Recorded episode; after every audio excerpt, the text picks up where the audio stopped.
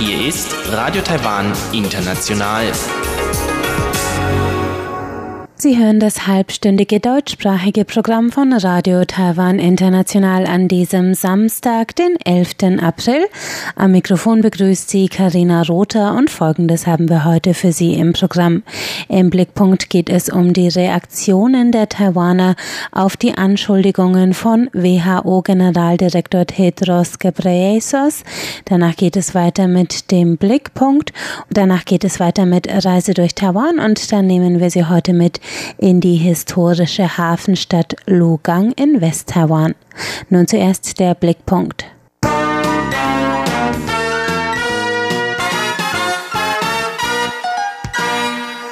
Er habe rassistische Angriffe und Todesdrohungen erhalten, sagte WHO-Generaldirektor Tedros Ghebreyesus auf einer Pressekonferenz am vergangenen Mittwoch. Three months ago, diese Attacken kamen aus Taiwan. Taiwans Außenministerium kannte die Kampagne und hat sich nicht davon distanziert. Sie haben mich sogar inmitten all dieser Beleidigungen noch kritisiert. Diese Anschuldigungen haben in Taiwan diese Woche für Furore gesorgt. Taiwan ist aufgrund von Druck aus China, aus der WHO und anderen UN-Organisationen ausgeschlossen. Während der Corona-Pandemie bekam Taiwan vermehrt internationale Aufmerksamkeit für seine frühe Reaktion auf die Pandemie. Die Rufe nach Taiwans Teilnahme und die Kritik am Verhalten der WHO in dieser Krise werden immer lauter. Dass Tedros Taiwans Forderung nach Einbeziehung erst monatelang übergeht und sich dann selbst als Opfer des ausgeschlossenen Inselstaats darstellt, das wollten viele Taiwaner deshalb nicht auf sich sitzen lassen. Das Außenministerium wies die Anschuldigungen entschieden zurück und verlangte eine Entschuldigung von Tedros. Premierminister Su Jing-chang kommentierte gestern, so eine Behauptung ohne Beweise zu tätigen, ist in seiner Position sehr unangemessen. Taiwan ist durch Chinas Druck das am meisten ausgeschlossene, diskriminierte und ungerecht behandeltste Land. Präsidentin Tsai Ing-wen sagte, ich bin überzeugt, dass Generaldirektor Tedros so etwas nur sagt, weil er Taiwan nicht kennt.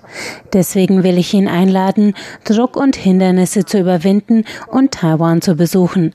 Dann kann er sehen, wie Taiwans Bevölkerung und Regierung entschlossen zusammenarbeiten, um die Epidemie zu bekämpfen. Jenseits von der offiziellen Ebene gab es auch im Internet eine Welle von Reaktionen. Auf Twitter kursierte der Hashtag This attack comes from Taiwan, also dieser Angriff kommt aus Taiwan, unter dem Nutzer Bilder von Taiwans schönen Seiten teilten, darunter Essen, Natur und sozialem Zusammenhalt.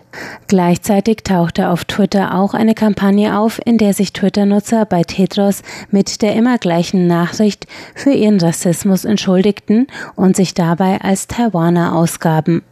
Taiwans Untersuchungsbüro erbrachte auf einer Pressekonferenz am Freitag den Nachweis, dass es sich bei dieser Kampagne um Twitter-Accounts aus China handelte, die dadurch die Kontroverse weiter anfachten.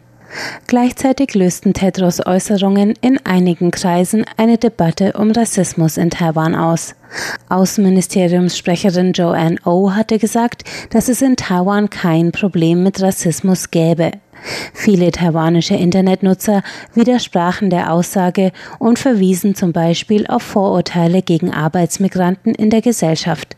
Die Taipeier Stadtratsabgeordnete der New Power Party, Huang Ying-fan, schrieb auf ihrer Facebook-Seite, in Taiwan gibt es seit jeher einige abwertende Begriffe für verschiedene Bevölkerungsgruppen wie Ureinwohner, Hakka oder Minnan-Taiwaner. Und auch wenn es um Arbeitskräfte aus Südostasien geht, dann sind den meisten von uns rassistische Begriffe nicht fremd. Ich bin sicher, dass die Taiwaner nicht so sind, wie Tetros behauptet hat, und ich glaube, der Großteil ist nicht rassistisch. Aber das muss jeder Einzelne durch sein Verhalten im Alltag beweisen, nämlich, dass wir in Taiwan Vielfalt, Freiheit, Demokratie und Menschenrechte respektieren. Lasst uns Tetros durch unsere Handlungen alle zusammen eine verpassen.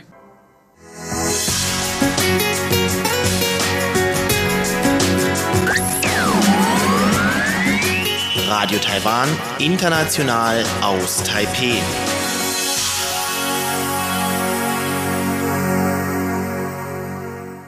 Weiter geht es jetzt mit Reise durch Taiwan und zwar nehmen wir Sie heute mit auf die Reise in die westtaiwanische Hafenstadt Lugang. Die Stadt war nämlich bis ins 19. Jahrhundert der wichtigste Handelshafen in Nord-Taiwan. Was sie heute noch besuchenswert macht, das berichten wir jetzt in Reise durch Taiwan.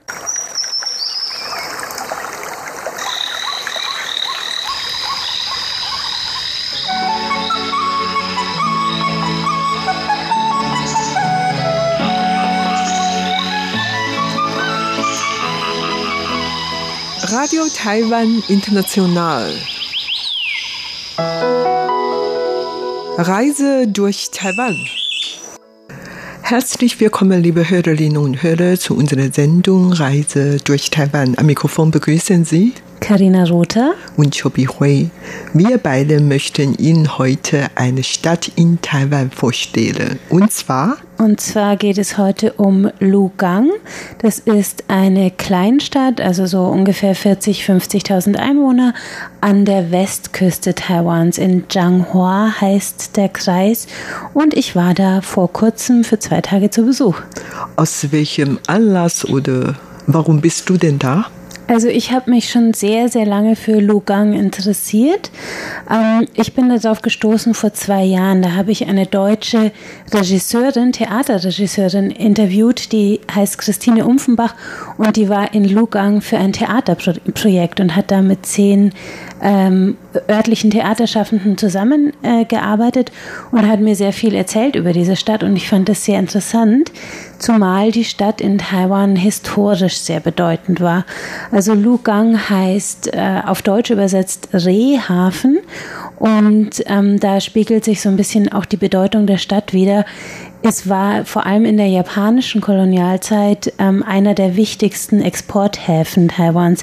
Also dort wurden unter anderem Rehfälle ähm, nach Japan verschifft und es war eigentlich bis ins 19. Jahrhundert in der Nordhälfte Taiwans der wichtigste Handelshafen und erst dann ähm, wurde sozusagen wurde der Handel nach Taipei verlagert.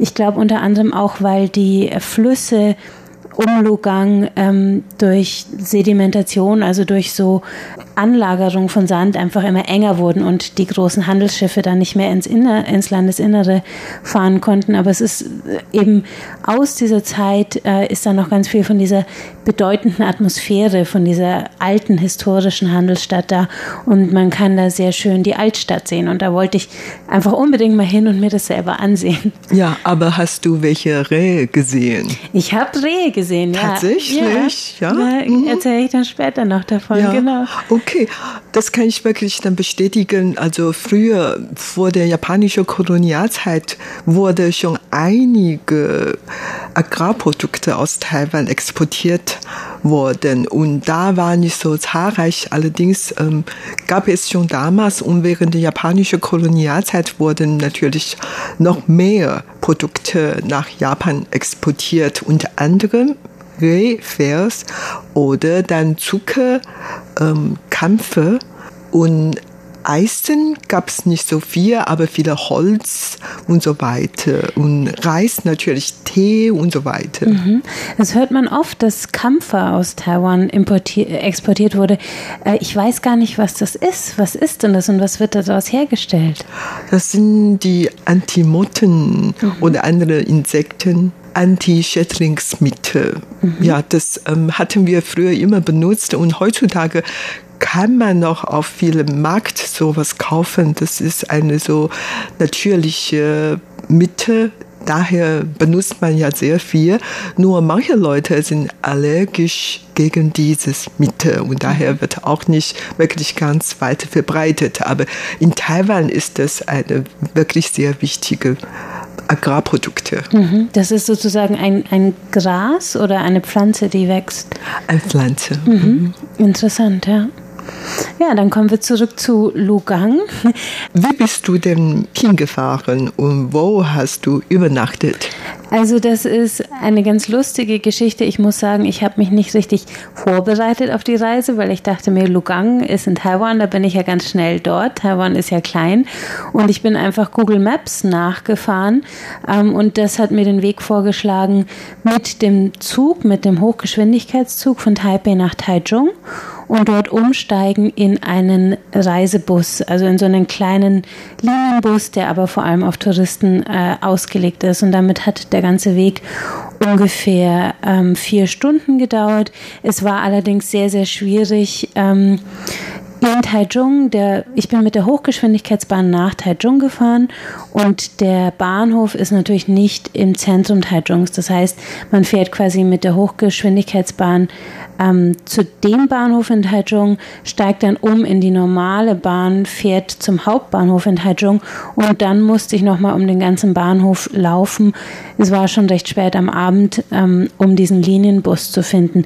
Das heißt, diesen Weg würde ich nicht empfehlen für alle, die nach ähm, Lugang fahren wollen, sondern es gibt in Taipei direkte Busverbindungen. Also ich bin dann auf meinem Rückweg, ähm, habe ich mir ein Busticket von einem Fernbus in äh, Lugang gekauft und bin dann direkt von Lugang nach Taipei zurückgefahren. Das hat halb so viel gekostet und war deutlich weniger aufwendig. Ja, und wie lange hat es gedauert bei der Rückfahrt? Bei der Rückfahrt auch dreieinhalb, vier Stunden. Oh, trotzdem auch lang. Ja.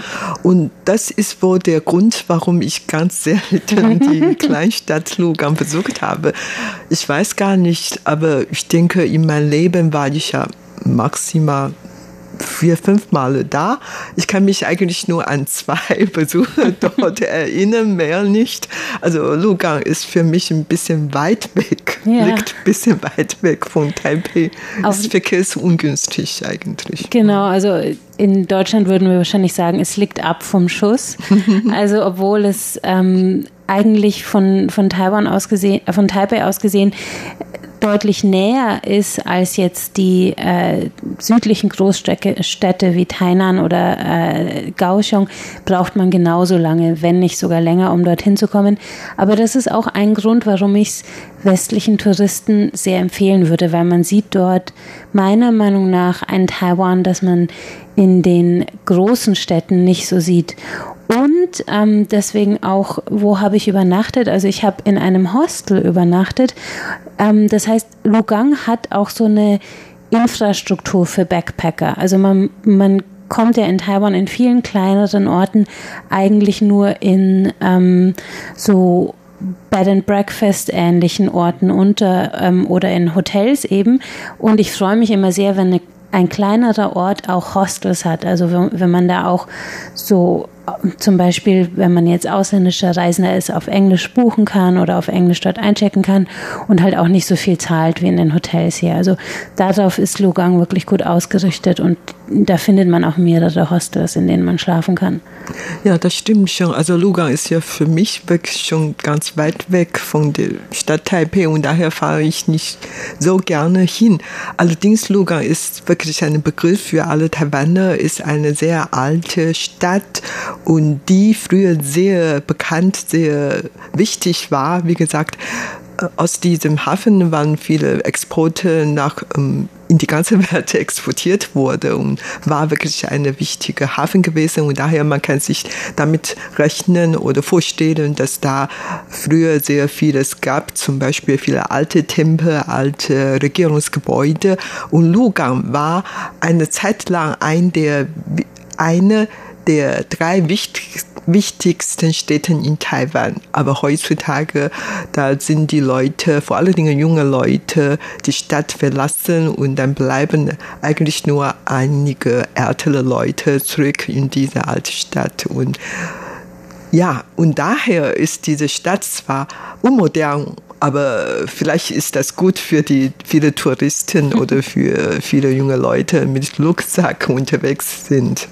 Und ähm, was kann man überhaupt in Lugang machen?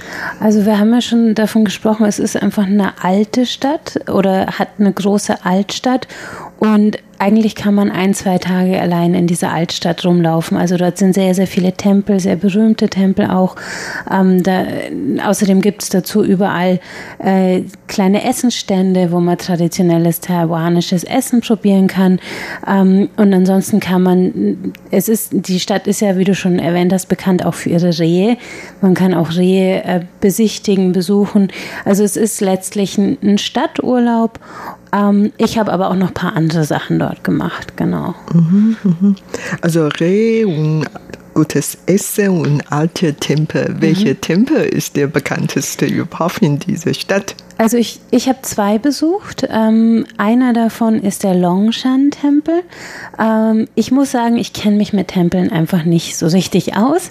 Das heißt, ich kann auch nicht so viel dazu erzählen. Ich, was mir aufgefallen ist, ist, dass die Tempel in Lugang nicht so stark äh, restauriert oder modernisiert sind wie in, in Taipei zum Beispiel. Also die sind genauso schön und das sind dieselben oder sehr ähnliche Tempelmalereien, Tempelfiguren, aber es sieht alles ein bisschen älter aus. Also so das Holz ist etwas verwittert und die Farbe ist teilweise so ein bisschen abgekratzt und ich fand das ich persönlich fand es viel schöner als in diesen modernen, ganz aufgestylten Tempeln, die man teilweise so in Taipei findet.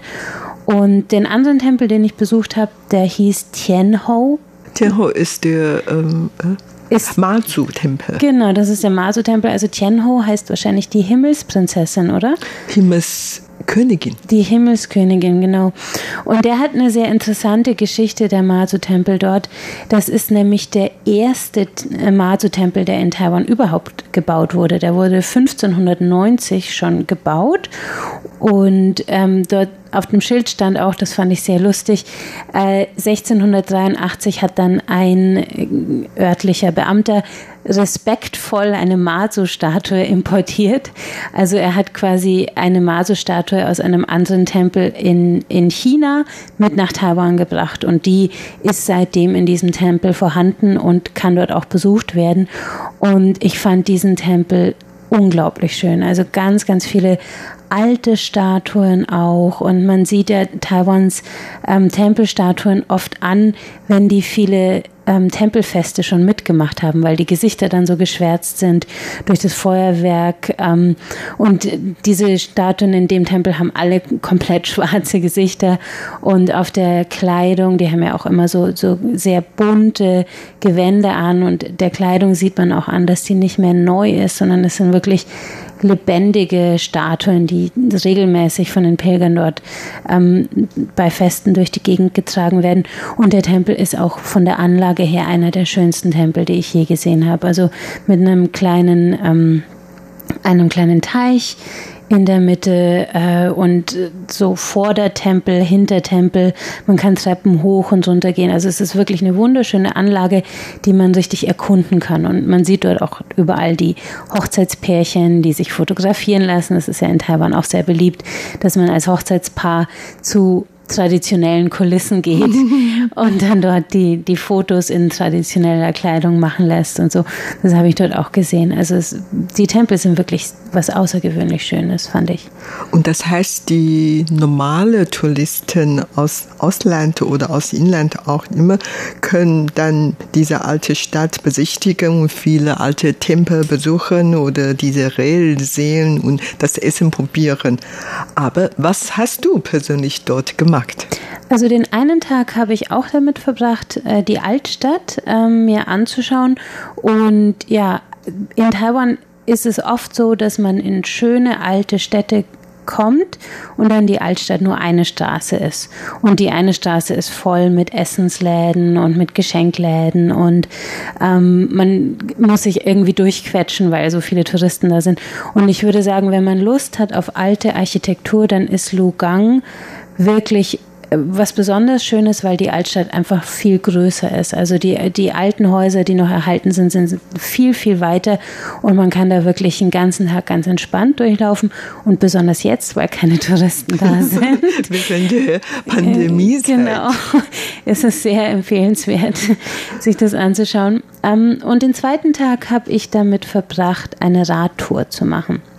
Man muss nämlich dazu sagen, in Lugang wie auch in Taipei sind U-Bikes äh, überall verfügbar. Die, das heißt, es sind diese Mietfahrräder, die man einfach mit einer ähm, Yoyoka, also einer Verkehrskarte, ausleihen kann. Und ich habe eine kleine äh, Fahrradtour gemacht ans Meer. Also Lugang liegt ja direkt am Meer, aber die Altstadt liegt natürlich ein kleines Stück weit weg. Und ich bin dann ähm, 14 Kilometer an die Küste und in so ein, das, das hieß Feuchtgebiet auf der Karte und ich wollte mir das einfach mal anschauen und habe äh, diese Küstengegend gesehen und festgestellt, dass außerhalb des Städtezentrums, da hattest du ja vorher auch schon drüber geredet, also Lugang ist überaltert, die jungen Leute sind weggezogen. Es gilt so vom Umfeld her auch nicht als ein sehr schönes Umfeld. Und sobald man aus diesem Zentrum rauskommt, ist es schon ein bisschen deprimierend. Also sehr. Deprimiert, ja, ja hast du gesagt. Stimmt. Ja. Richtiges Wort. Ja. Ein sehr industrialisiertes ähm, Umland. Und was mir aufgefallen ist, ist, dass dort die Austernproduktion mhm. ähm, auch angesiedelt ist. Also man sieht im Meer sind diese Stöcke, an denen die Austern wachsen und überall äh, außerhalb der Aus Altstadt stehen so Austernkörbe mit leeren Austernschalen und die alten Frauen pflücken die auseinander und es riecht nach Meer und es riecht nach diesen Austern. Ich habe das in Taiwan selber noch nie so gesehen, aber vielleicht kannst du da was dazu erzählen, dass da an der Westküste scheinbar ganz oft Austern angebaut werden, oder? Ja, tatsächlich. Und die hatten eigentlich sehr viele Grundwasser gebraucht, so dass der Land dann äh, sinkt. Und das mhm. ist natürlich keine gute Nachricht für Taiwan. Und daher die Regierung hat dann später äh, die Leute geholfen, umzubauen, also dann auf manche verzichten. Äh, Osten Felder verzichtete, auf der anderen zu bauen. Aber dann hat auf jeden Fall Taiwan dieses Problem schon inzwischen gelöst. Also man hat dann nicht mehr dieses Problem. Aber weil die, die Länder, die flach, äh, das Flachland dort dann gesunken worden ist, dann in manchen Städten haben die immer Probleme, wenn es Taifun kommt oder was auch immer, dann werden alles überschwemmt und so weiter. Das ist auf einer Seite. Auf der anderen Seite ist natürlich für mich so eine gute Möglichkeit, dort die Osten zu probieren. Ich esse ja leidenschaftlich gerne Osten und da gibt's äh, bietet sehr viele frische Osten an. Aber auf der anderen Seite, manchmal habe ich auch Angst, solche Austern zu essen, weil die dann, weil äh, ich habe dann Bedenken, dass das Wasser dort nicht mehr rein sauber sind und äh, verseucht oder und so weiter und so fort. Trotzdem muss ich ehrlich sagen, wenn man schon vor Ort ist, muss man natürlich einmal probieren und das habe ich natürlich immer gemacht. Und ich persönlich war, wie gesagt, paar Mal dort gewesen, obwohl ich mich nicht wirklich daran erinnern kann. Ähm, vielleicht bei irgendeiner Durchreise war ich ja kurz da und so weiter. Es ist mir sicher, mir ist es sicher, dass ich noch nie dort übernachtet habe. Das ist ganz klar. Aber es ist wirklich eine sehr schöne Stadt ähm, verlassene Stadt, würde mhm. ich sogar sagen. Wie gesagt, die jungen Leute, Kinder sind gegangen, die Gebliebenen sind ältere Leute. Aber gerade so, dann ist diese Stadt ähm, sehr interessant für viele Leute. Und ich ging ja in die Stadt hinein auf den Markt und sprach mit den älteren Leuten auf meine ganz äh, schlechte Taiwanisch. Und ich hatte ähm, zum letzten eine Laterne Laden besucht und jemand den Meister dort interviewt. Und der hat ähm, wirklich jetzt noch per Hand, also handgemachte Laterne hat er hergestellt. Und ich kann mich daran erinnern, ich habe dann aus meiner eigenen Tasche was gekauft, aber er hat mir dann zwei weitere kleine geschenkt. Und ganz wichtig dabei ist, er hat noch mit Pinsel darauf gemalt. Also eigentlich nicht gemalt, sondern den Namen meiner zwei Kinder darauf geschrieben und noch ein paar Großworte darauf geschrieben. Und das war natürlich ein sehr kostbare Geschenke mhm. von ihm, so dass ich dann an diese äh, Anekdote noch gut erinnern kann. Und die Laternen hast du heute noch? Ja, ja, ja, schon über 15 Jahre her, aber ich habe die noch äh, bei mir zu Hause im Zimmer meines Sohnes. Hm. Mhm.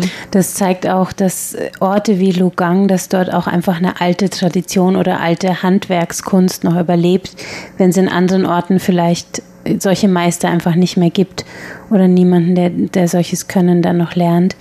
Ja, eine verlassene Stadt finde ich sehr, sehr treffend.